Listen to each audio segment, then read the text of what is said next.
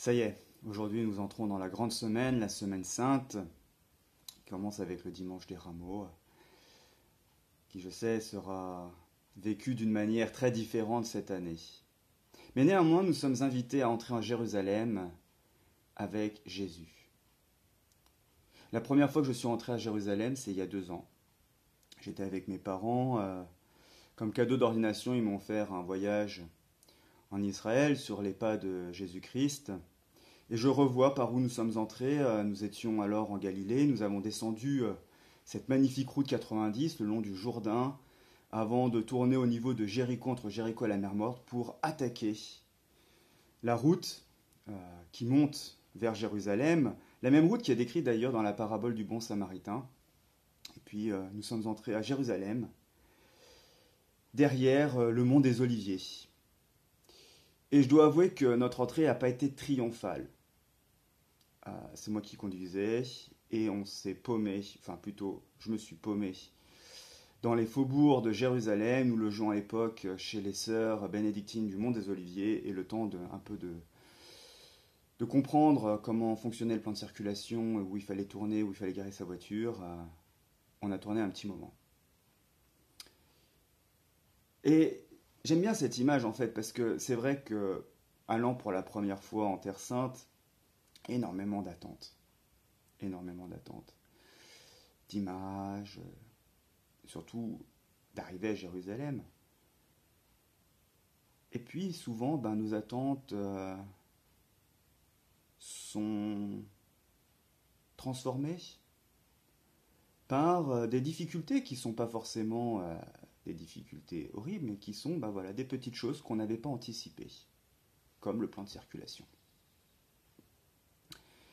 Et euh, le risque, et je dois avouer pour moi-même, le risque souvent est de se décourager. On va pas y arriver.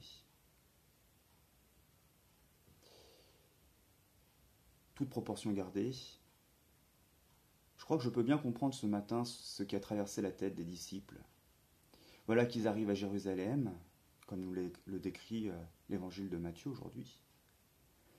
Et puis, euh, c'est l'entrée triomphale. La foule est au rendez-vous. La foule acclame Jésus comme le roi David. Hosanna au fils de David, béni soit celui qui vient au nom du Seigneur, Hosanna au plus haut des cieux. Qu'est-ce qui peut se passer de mal? Qu'est-ce qui peut mal tourner quand on voit l'entrée d'aujourd'hui? Et pourtant, quand prend le temps de s'arrêter sur la liturgie du Dimanche des Rameaux, qui de son titre complet est Dimanche des Rameaux et de la Passion du Seigneur, on va littéralement de la porte d'entrée de nos églises à l'autel, en passant du triomphe la mort. Deux évangiles sont lus aujourd'hui à la messe, l'un sur le pas de nos portes, l'entrée triomphale de Jésus-Christ, l'autre à Lambon, où on entend ce grand récit à plusieurs voix de la passion euh, de notre Seigneur Jésus-Christ. On va des acclamations aux exclamations, au rejet, au, reniement. Et je crois que ce matin, il faudrait prendre le temps de s'arrêter sur la finale de l'évangile de Matthieu dans l'entrée à Jérusalem. Qui est cet homme? Et les foules répondaient, c'est le prophète Jésus de Nazareth en Galilée. Qui est cet homme? Je crois que cette question, qui est cet homme, est en fait la question fondamentale qui résume, entre guillemets, notre vie chrétienne. Selon la manière dont nous allons répondre à cette question, eh bien, nous allons comprendre la manière dont nous suivons le Christ. Qui est cet homme pour nous?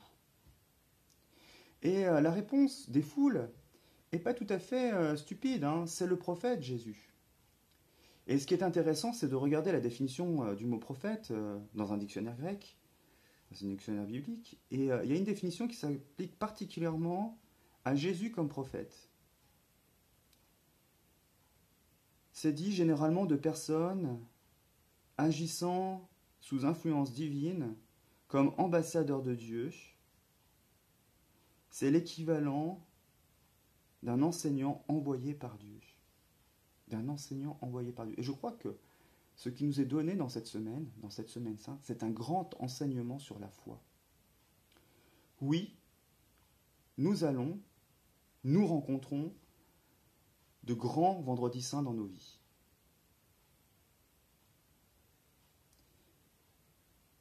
Mais ces vendredis saints sont précédés par des jeudis saints où Jésus se penche sur nous, Jésus nous lave les pieds, Jésus nous appelle non plus ses disciples, mais ses amis.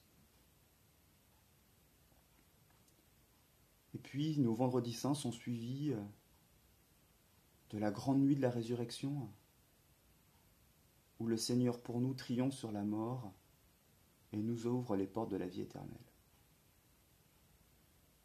Notre vie ne se résume pas qu'à des vendredis saints. Il y en a, et euh, Jésus nous dit pas tout sera facile, non. Le Christ nous dit qui veut me suivre doit prendre sa croix. Nous avons nos croix à porter. Mais notre vie n'est pas simplement un vendredi saint. Notre vie est aussi un jeudi saint. Et notre vie est surtout une vigile pascale, un dimanche de la résurrection. Et je crois que cette semaine et cet évangile, ce dimanche, le dimanche des rameaux et de la passion du Seigneur, nous introduit en fait dans cette grande semaine. C'est exactement construit à la manière d'une tragédie grecque. Vous savez, le narrateur s'avance sur la scène pour introduire l'histoire en, en donnant déjà les grands moments de l'histoire.